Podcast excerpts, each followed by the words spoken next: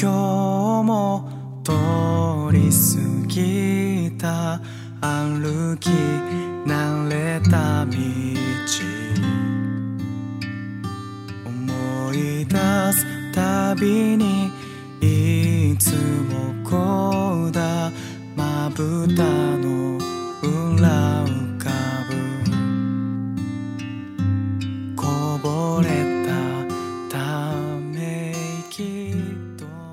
看理想电台，我是颠颠。你听这期节目的时候，有可能会听到一些叫卖声，或者好像是杂音一样的东西，请你一定不要介意，因为我们公司楼下最近新开了一家蔬菜水果店，经常就会有一些叫卖声。但是我又觉得它还挺有生活气息的，所以在做节目后期的时候也没有刻意处理掉，其实是因为很难处理掉，我们就让它很柔和的和我们这期节目融合在一起吧。其实年后一直处于连轴转的状态，感觉总是有做不完的事儿，每天二十四小时完全不够用。但我自己又不是那种每天只睡三四个小时就可以精神饱满的体质。前几天我还和 DY 感慨，体力真是第一生产力。忙起来有一个好处就是没有时间感到孤独，造成一种生活很充实的假象。这个假象是要加引号的，因为这种所谓的充实是值得怀疑的。有时候一边做节目，我一边也会想，这期节目会被哪个城市的你听到呢？今天的天气怎么样？你有好好吃饭吗？养的小猫小狗，它今天乖不乖？听不听话？听节目的时候，你在路上吗？星光稀疏还是人潮拥挤？或者你是在做饭做家务，发现现在有的蔬菜比肉还贵？或者是躺在一张很舒服的大床上？关掉屋里其他的灯，只留下香薰灯在那儿，随着你的呼吸起伏，一明一灭。元宵，这是一个拼音啊，我不知道该怎么读，或者读元宵。你留言说下午朋友来家里，大家聊得很开心，以至于朋友走了之后觉得家里空落落的，于是赶紧打开看理想电台，听完之后觉得没有那么孤单了。谢谢点点，哎呀，我也谢谢你啊。其实和东哥对谈的那期节目是假期，我一个人在公司剪的，弄了一整天，做完之后就很疲惫，甚至心情有点糟糕。但看到你的留言，忽然又觉得一期节目能够让一位远方的朋友觉得不那么孤单，特别神奇，而且很安慰，好像没有那么疲惫了，可以继续准备做下一期、下下一期、下下下一期。有时候想，我做的很多选题是不是太随性了？一会儿自行车，一会儿养生，一会儿聊方言，一会儿聊诗歌。当然，在这儿要先感谢一下大老师和亮哥对我的包容。但是这些选题确确实实是我想和你分享的，或者是想要和你一起去探索、去了解、去感受的。我读过的书有限，看过的电影有限，去过的地方有限，認識的人有限，感受到的世界有限。感謝你一直在聽。虹はまた消えた明日も会えたらな前段时间，理想国新媒体的同事做了一个类似树洞的小专栏，形式很简单：读者来信，编辑回信。发起这个计划的时候，我的同事写了这样一条推送，他说：“ 做微信以来，经常会在后台看到有人留言，好像把这里当成树洞。”好像今天每个人都极具心事，又找不到可以倾诉的对象，社交账号变成一场自娱自乐的独角戏，羞赧和困顿在现实与虚幻之间徘徊。关于知识与生活、理性与情感、困境与爱，真实的交流变得越来越困难。我们该向何处？所以做了一个虚拟邮箱，叫 imail。你可以谈谈最近的经历，或者发生在自己身上的真实故事。或者最近读的书、看的电影，或者干脆是一些烦恼和困境，欢迎大家给我们派送真心话，我们会选择部分做成微信推送，并认真回复。三月二十号，同事整理了第一期的投稿推送，我当天看完就特别感动。读者来信足够真诚，理想国编辑回复的也足够真诚，我决定把它改编成一期电台。如果你和这几位读者处在同样的境地，希望你得到一些安慰，甚至解答。如果你并没有和他们一样的困惑，也希望你发现，在这个世界的不同角落，都有人在努力、认真的活着。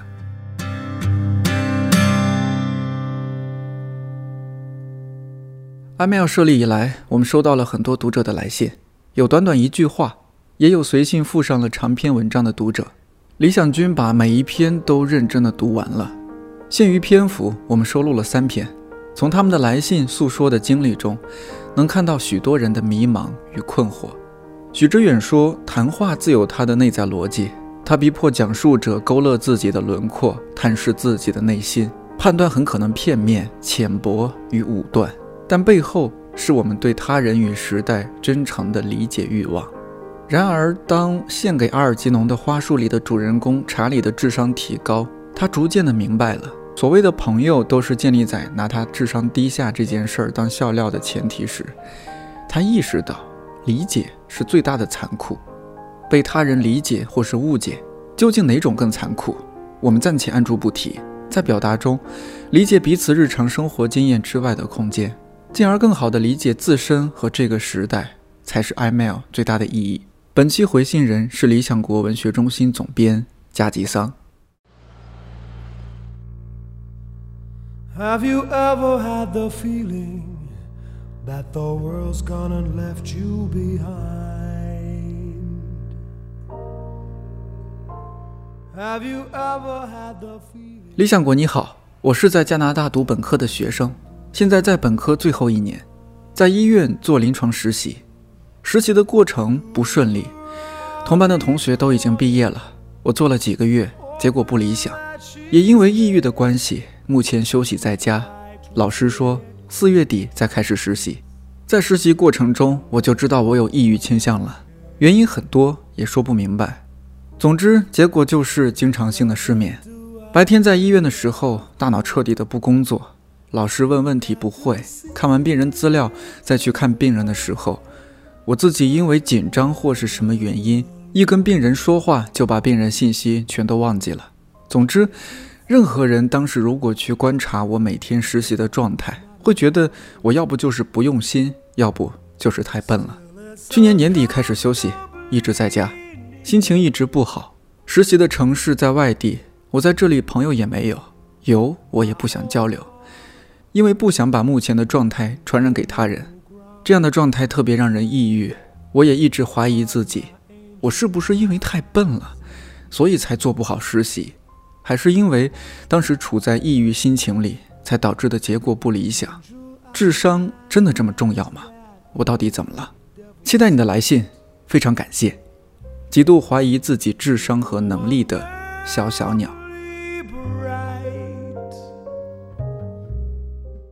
加吉桑的回信是这样的：未来的医生，你好啊。首先，既然已经是医学生了，那么在是否得抑郁症的问题上，就不要假设了。我相信，在加拿大对抑郁症的诊断和干预是比较成熟的。在有资质的医院全面诊断之后，如果真的得了抑郁症，那么就坚持服药。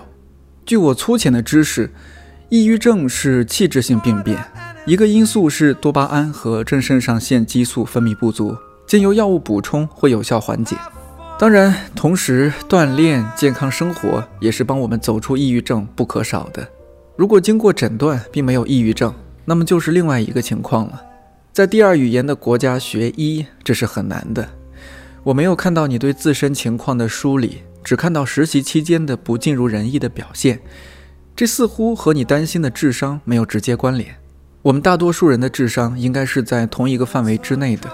有人曾发起一个话题：你是什么时候意识到自己是一个平凡人的？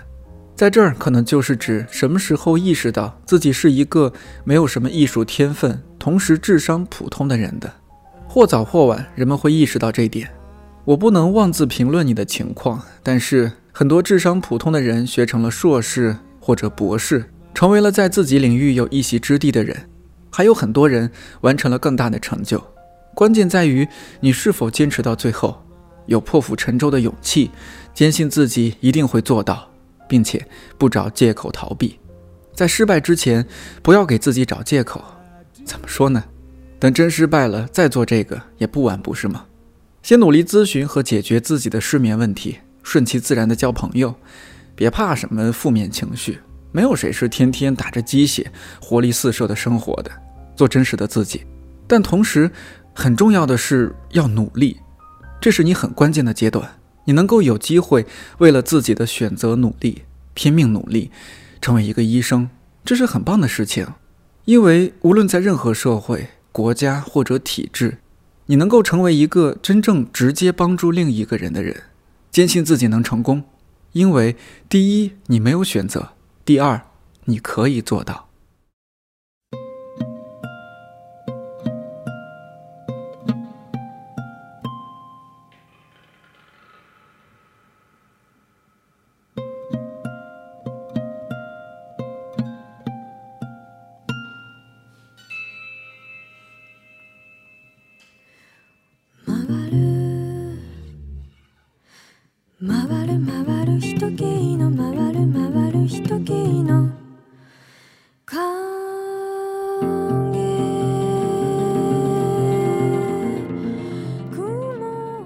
二封读者来信是这样的：理想君你好，前段时间去了高考体检，跟同一组的女孩子们一起抽完了血，看了色盲检测的图，看了内外科，检查了牙齿和嗅觉、视觉，之后到了听觉。听觉是要堵上一只耳朵，站在大约五米外的地方听音箱里播放的女声，她会以不震动声带的气声的方式说出来地名，并且重复。作为小时候被有类似声音的恐怖片吓过的人，我当时就有点害怕。但更紧张的是，我听力不好，我怕这次会被查出来。我前面的几位都很顺利，一直到了我，我堵上右耳，听到的词是“上海”，很凑巧，刚好是我喜欢的一个城市。我重复了这个词，检查的护士让我换耳朵，我堵上左耳，第一个词没听出来。第二个词没有听清，我胡乱说了一个我觉得我听到的地名，把堵耳朵的东西拿下来，护士却示意我继续听。检查的两位护士都在看着我，我感觉同一组其他的人也在看着我，于是我继续堵上左耳，又含含糊糊地重复了几个词，我是真的听不清。然后护士跟我说让别人先做，我待会儿再试一次。于是。同一组其他人也都陆陆续续的顺利通过了，我又试了一次，然后在扬声器诡异的气声中，放下那个用纱布包裹的方块，跟护士说：“不好意思，我真的听不清。”护士让我留下来，问了我的名字，把我的体检表拿出来，让同一组的别人先走了，放下一组男生进来，并且通知了另外一位负责人，安排给我详细检查听力。我缩到角落里。想起来小时候看过一个故事，也是一个人说自己小时候一只耳朵听力不好，班上挨个找老师做听力测试，要捂住耳朵的时候，他会偷偷的把手张开一点，这样他就能听清了。我忘了故事的结尾，老师跟他说了什么。正低头发着呆的时候，负责进一步检查的护士来了，让我拿着体检表跟他下楼检查。一边走，他一边问我哪边的耳朵不太好使。我说，平时生活都还行，我也不太清楚。于是，我跟着他穿过医院的就诊区，到了耳鼻喉科的一个小屋子里。他让我面向窗帘，他在后边用一般说话的声音报出地名，要我重复。我仍然有一些没有听清，所以我又被带到旁边的另一间屋子里，被安排坐好。他通知了另一位检查的人过来。再之后是一套似曾相识的流程。戴上类似于头戴式耳机，却其中一边是耳塞的耳机。耳塞一会儿膨胀，一会儿收缩，之后传来不同频率、不同大小的滴滴嘟嘟的声音。被带进一个小隔间里，戴上头戴式或骨传导的耳机，听见声音就按手中的塑料按钮。我坐在木椅子上，乖乖地让另一位护士给我戴上耳机。于是我什么都听不见了，只能听见自己的呼吸和心跳。在我的听觉与外界相阻隔之前，我听见窗外传来汽车发动机的轰鸣。我想起来，我上一次经历这套流程还是在十年前小学低年级的时候，那次被家长带去做检查。我还记得那时候的大夫把我单独带到一间小屋子里，让我听见声音就举手。当时的大夫还给我打了一张单子贴在病历本上，让我的家长以后跟其他的大夫说，含有这些成分的药我不能吃，因为会损伤我的听力。检查很快就做完了，护士让我坐在原地不要动，然后他和之前带我下来的护士一起看着打出来的结果表，讨论着一些我听不懂的东西。我没有听明白最终的结论。总之，先前带我下来的护士又带我上去了，一边走一边问我：“你听力不好，平时上课有影响吗？”我如实回答：“没有，就是同桌耳语的时候，我听不太清而已。”你家长知道你听力不太好吗？知道，小时候就带我去做过检查，还开过一张单子，说有这些成分的药不能吃，好像跟我妈妈怀孕时候的事情相关什么的。回去还是跟你父母说一声，报志愿的时候注意一下，对听力要求比较高的专业就不要报了。好的，但是都包含哪些专业呢？之后他说了一堆工科类的专业，我也没有记住。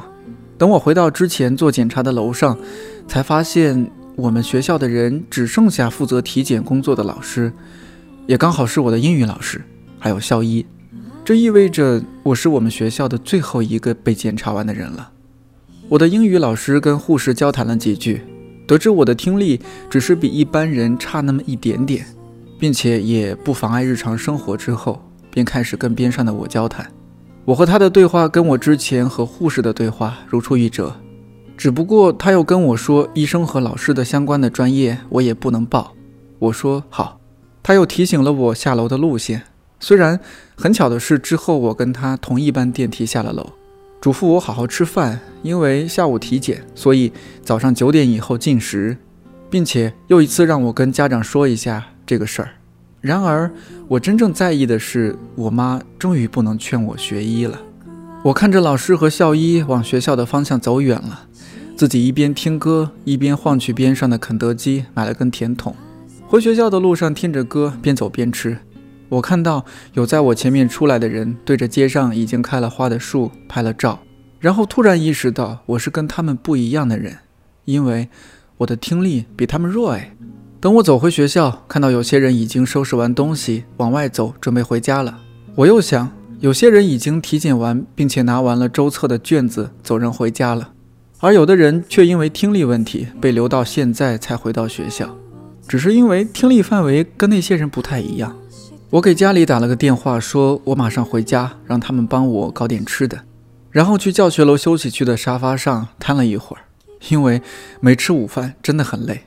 我胡乱收拾了书包，回到家吃了点我妈随便弄的吃的，然后跟我妈说，检查说我听力不太好。我妈在打毛活儿，只回了我一句。哦，别人能听到五米的耳语，我只能听到三米。他们说我不能学医，也不能学通信或者师范专业。我继续说，嗯。我妈终于抬头看了我一眼。你好像从小高频段的声音就听不清，我没印象了。我说，把碗碟收拾到厨房的水池里，躲回到自己的房间里。我听到耳机里摇滚乐队的主唱在嘶吼：“Q Musho。”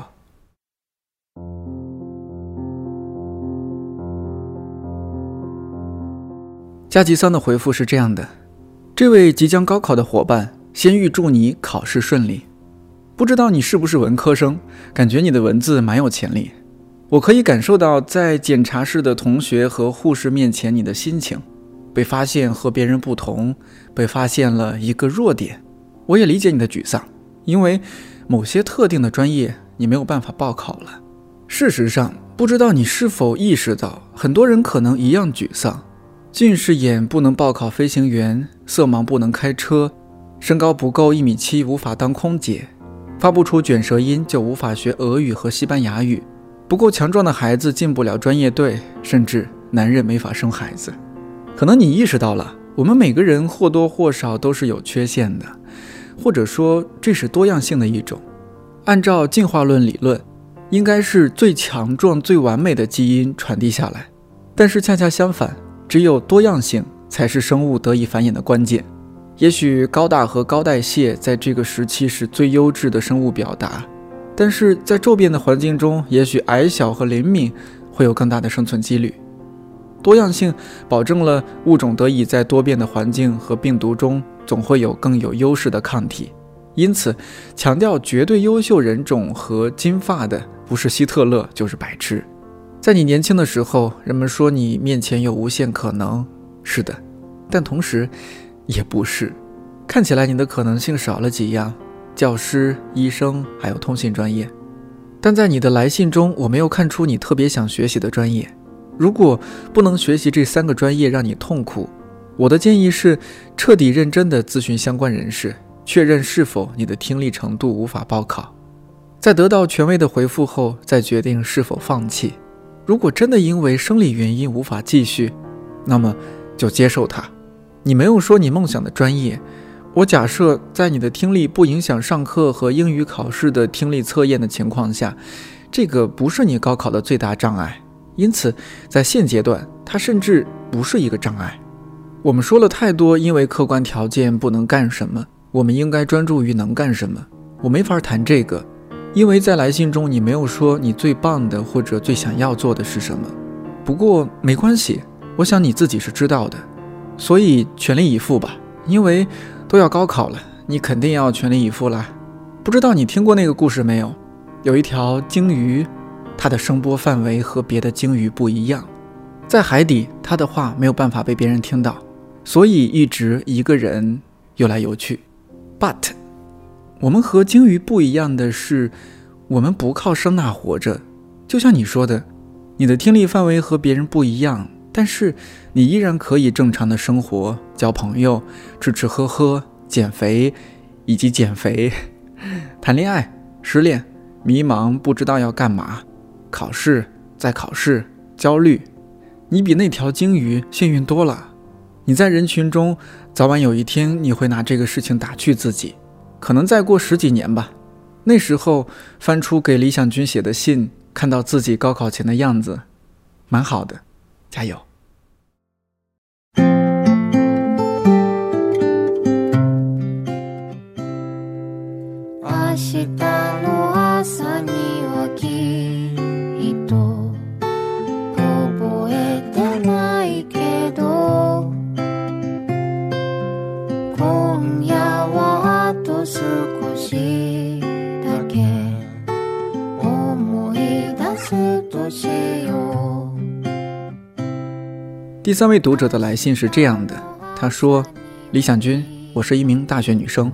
我和我最亲近的两个闺蜜不是一路人。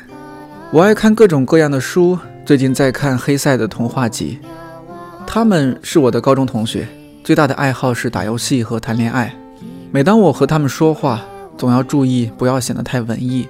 我的意思是，不要用太多书面语，也不能讨论深于物质层面的问题。”我是一个内向的人，在他们身边得到了难得的友情和陪伴，也许只是陪伴罢了。我就读于理工类院校，这位同学要么不读课外书，要么读标题党的畅销书。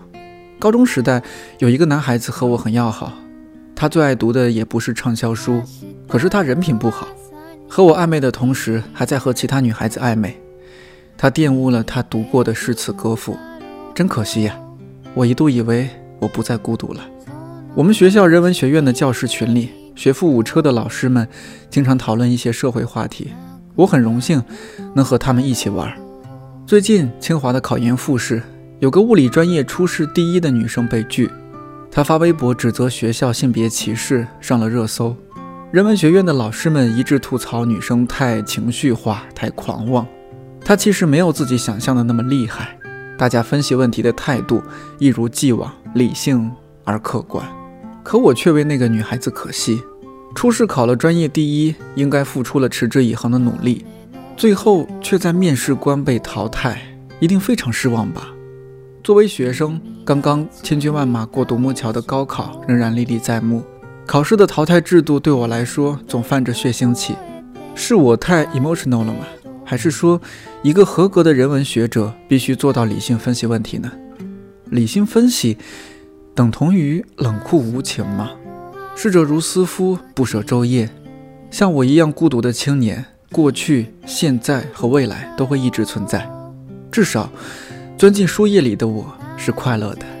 来自匿名。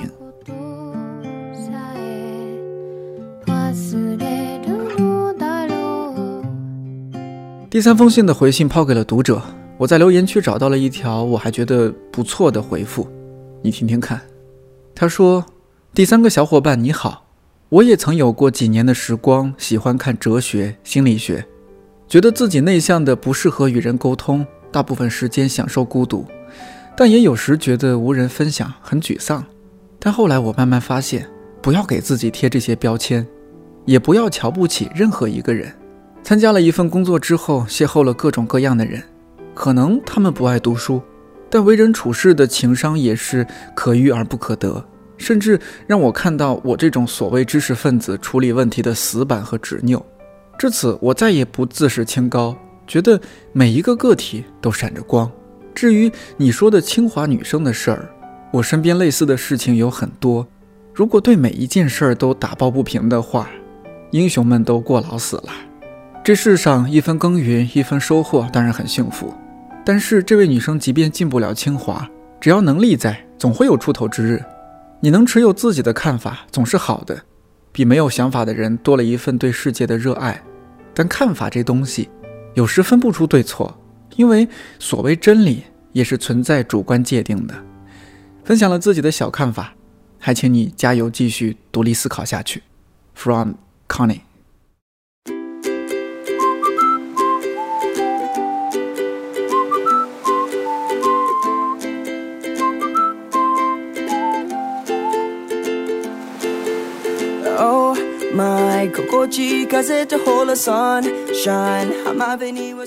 文字就读到这里。如果你对这个树洞感兴趣，期待得到理想国编辑的回复，也可以投稿试试。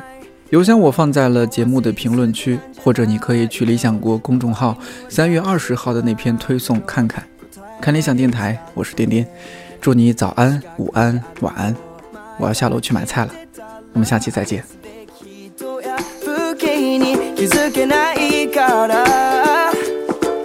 Let's take it slow and easy together. 君と眺める海は透き通って太陽はいつもより眩しくて幸せは作る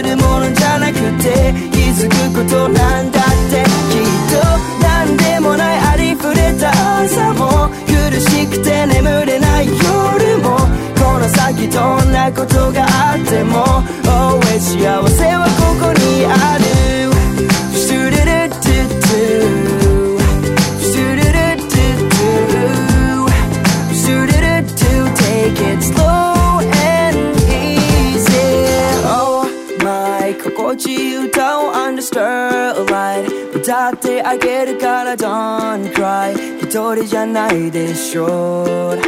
一緒に行こうよ。愛のでも考えすぎなんじゃないの。大切なことは意外ともっと簡単で。感じることさ理屈じゃないから。愛すべき人や風景にもっと身を委ねて。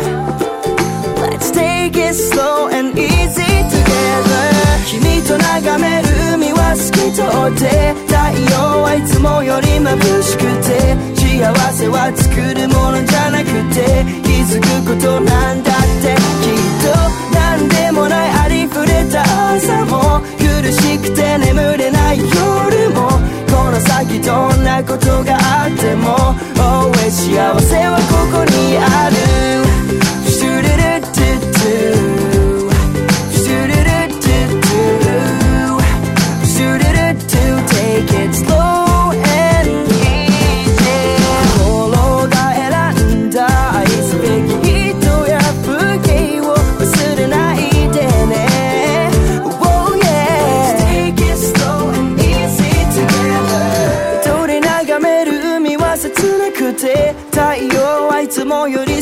しくて過ぎてゆく時と風の中で大切な思いに気づいて何でもないありふれた日々を愛おしく感じるそれだけでこの先どんなことがあっても Always 幸せになれる